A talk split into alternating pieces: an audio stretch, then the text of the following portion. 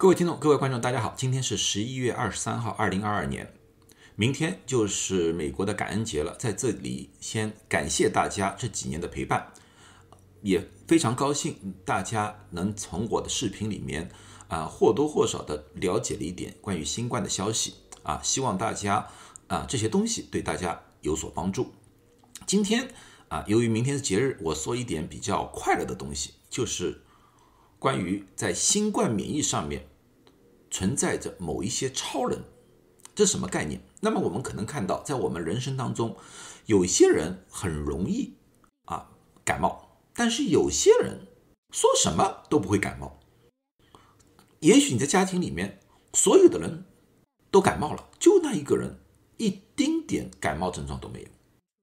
啊，也有些人经常的。啊，会有个头疼脑热的，但是有些人就没有这种情况。那么这些人到底是什么原因？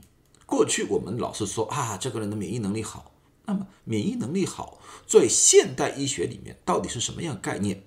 现在的医学，我们往往要从基因、从人体的细胞角度进行分析。啊，那么现阶段对于新冠来说，那么我们也看到了，新冠有些人很容易被感染。甚至于重症死亡，而有些人却出现了无症状的情况。特别现在中国，我们公布了很多的数据，里面发现很多人都是无症状者。那么为什么有些人是有症状，有些人是无症状？这个奥秘又在什么地方呢？那从疫情开始，很多科学家就对于这些东西进行了各种类型的调查和研究。那么今天我就把一些调查报告和大家分享，希望能给大家在疫情当中的紧张情绪增加一些温暖和一些安心。我今天主要讲的一篇报告是美国的啊全国性的一个卫生机构，他做的一个临床测试，他这样测试的，他说我们的资料库里面有一群人的基因资料。这些人是谁？这些人是骨髓捐赠者，他们是一个自愿的，愿意把骨髓捐献给别人，所以说他们的骨髓或者说他们的人体的这个基因样本是在资料库里面的。那么在在资料库里面，他们抽出了两万九千九百四十七人，然后给他们问卷报告，然后问发出去问卷报告之后，他们收到了两万一千八百九十三人的回复，愿意加入这个调查。那么加入这个调查之后，他们把一月十号二零二一年作为一个分隔线，在一月十号二零二一年之前回复的，他们组为一组人，这组人是一万五千两百零二人。另外是一月十号以后回复的，那么就是六千六百九十一人。那么对第一组，他的问题就是：好，你有没有被新冠感染过？就是说你的新冠有没有阳性反应？如果有的话，你的症状是什么？好，他们把有症状者和无症状者分开，对他们的基因进行进一步的研究。那么他们得出一个结果，然后他把这个结果放入在第二群的人体里面。他说：“哎，这个结果和第二群的结果是否一模一样？”然后他们得出了一个比较惊人的一个答案。啊，这个是在过去没有发现过的。当然，这个我们也发现这里面有一些局限性。怎么样的局限性？因为这个都是问卷调查，就是每一个人按照自己的想法认为自己是有症状是无症状，所以在这个里面并不是专业人士测试，会有一点误差。但是他最后得出来这个数据很难让别人忽略这个里面给我们的一些提示。那么在说这个之前，我要。略微说一些医学的一些基础的东西，因为没有医学基础东西，接下去我说的那些东西，你们保证完全听不懂。好，那么哪些基础东西？就第一个，在过去我已经讲过了，就是一个抗体免疫和细胞免疫。抗体是最主要是 B 细胞产生的，而细胞免疫我们说是 T 细胞产生的。而抗体免疫它有一个局限性。现在虽然说各种各样的，不管是疫苗也好啊啊，人体自身免疫也好，我们比较侧重于是 B 细胞的免疫。B 细胞免疫当然是重要，但是 B 细胞的免疫有一个很大的问题，就是它没有很大的呃变异性，也就是说，它如果说对 Delta 产生的某一个抗体，这个抗体不一定对奥密克戎有用，它不灵活啊，没没有什么大的灵活度。但是 T 细胞不同，T 细胞是一个比较广谱的一个免疫来的，它不管是你是哪一种变异，它都有可以有很大的可塑性，而帮助你消灭这个病毒。而我们过去的那些研究对 T 细胞的研究相对来说少了很多啊，但是现在好多科学家就看回去这个 T 细胞啊，这是第一个我们要搞的。而这次研究也是和 T 细胞。细胞免疫有很大的关系啊！关于这个，我过去有过一个视频，待会儿我在这上面可以放个链接，你们可以去看看关于细胞免疫和抗体免疫到底有什么样区别，温习一下吧，好不好？那么人人体里面，我们人体自身有一种抗原叫做人类白细胞抗原，人类白细胞抗原是非常重要的。人类白细胞的抗原，每一个人基本上不可能是两个是一模一样的，除非是同卵双生子。这只有这样子才有可能两个人的 HLA 一模一样，而我们的父母亲和我们也是不一样的，因为我们这个 HLA 的组合是一半来自于父亲，一半来自于母亲，所以我们的父亲和我们只有百分之五十的吻合度，我们的母亲也有百分之五十的吻合度，而我们的兄弟姐妹要看他们是从父母亲那边拿到了哪一份，所以说他们完全可以和我们一点。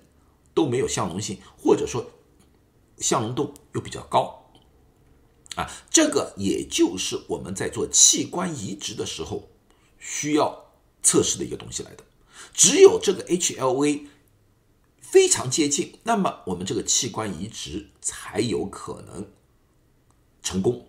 如果这个 HLA 两个之间的差异很大的话，那么一般的情况下，我们都说无法做正常的器官移植。好，那么这个 HLA 在人体的这个免疫系统里面是有一个很大的关系的。看这幅图，这个就是新冠病毒。当这个新冠病毒进入到人体细胞以内部之后，它会分解掉。它可以分解掉之后呢，它人体里面的 HLA 就是在细胞里面的那个 HLA 啊，就是人类白细胞抗原，就会和它里面的一些蛋白质相结合，然后。放到了人体细胞的表面。本来这个 HLA，我们身体的 T 细胞知道的啊，这是我们人体正常的细胞来的，我们不管。但是，一旦和病毒的蛋白结合之后，这只 HLA 就变了。一旦变了之后，我们的 T 细胞就发现这个细胞有异样了。那么这个时候，它就主动的要把这个受感染的细胞给消灭掉。这就是。T 细胞的一个作用来的，这也就是所谓的细胞免疫啊。所以这个 HLA 和病毒体内的蛋白的结合的一个紧密程度或者快速程度，科学家们认为这个可能就变成了对 T 细胞刺激的一个关键点来的。那么在这个调查研究里面发现。他们发现人体的 HLA 里面有一个地方是 HLA B 一五零一，如果这个基因出现的话，那么这个人变成无症状感染的机会和别人比要增加了二点四五倍。然后他把这个结果放在第二组人群里面，他们也发现同样的结果。结果是二点三二倍啊！这个 HLA-B 一五零一，它可以从父亲那边来，也可以从母亲那边来。你只要有这么一份，你变成无症状的机会要比别人要增加了两倍多。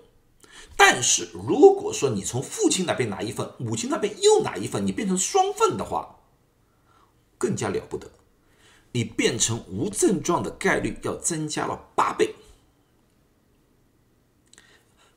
另外还发现，在 HLA 里面有另外一个基因是 DRB1 零四零一，如果这个出现的话，另外还有附加的好处，它可以，如果说它还可以增强 HLA-B 一五零一这个的功效。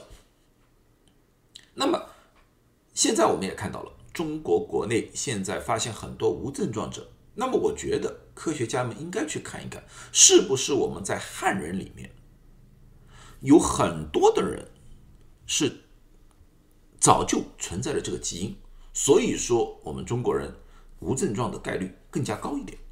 如果这样子的话，啊，这对我们来说不得不说是一个福音来的。那么从大体重来说的话，那么有些人说我不知道是不是有，我也不敢不想尝试。当然，我没有告诉大家去尝试这个东西，我只是说这个给科学家一个研究的方向。也就是说，如果科学家们能够发现某一样东西替代于 HLA-B 一五零一这个基因所产生的某一种效果的话，那么。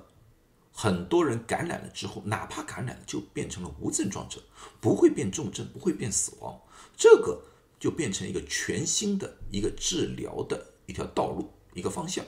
这对我们来说，也是结束疫情的一个非常好的一个良方。那，那么全世界现在。各个国家都对于这类东西进行研究，研究的方向不一样。有些人在研究人体细胞的受体，有些人在研究刺激 T 细胞的方法。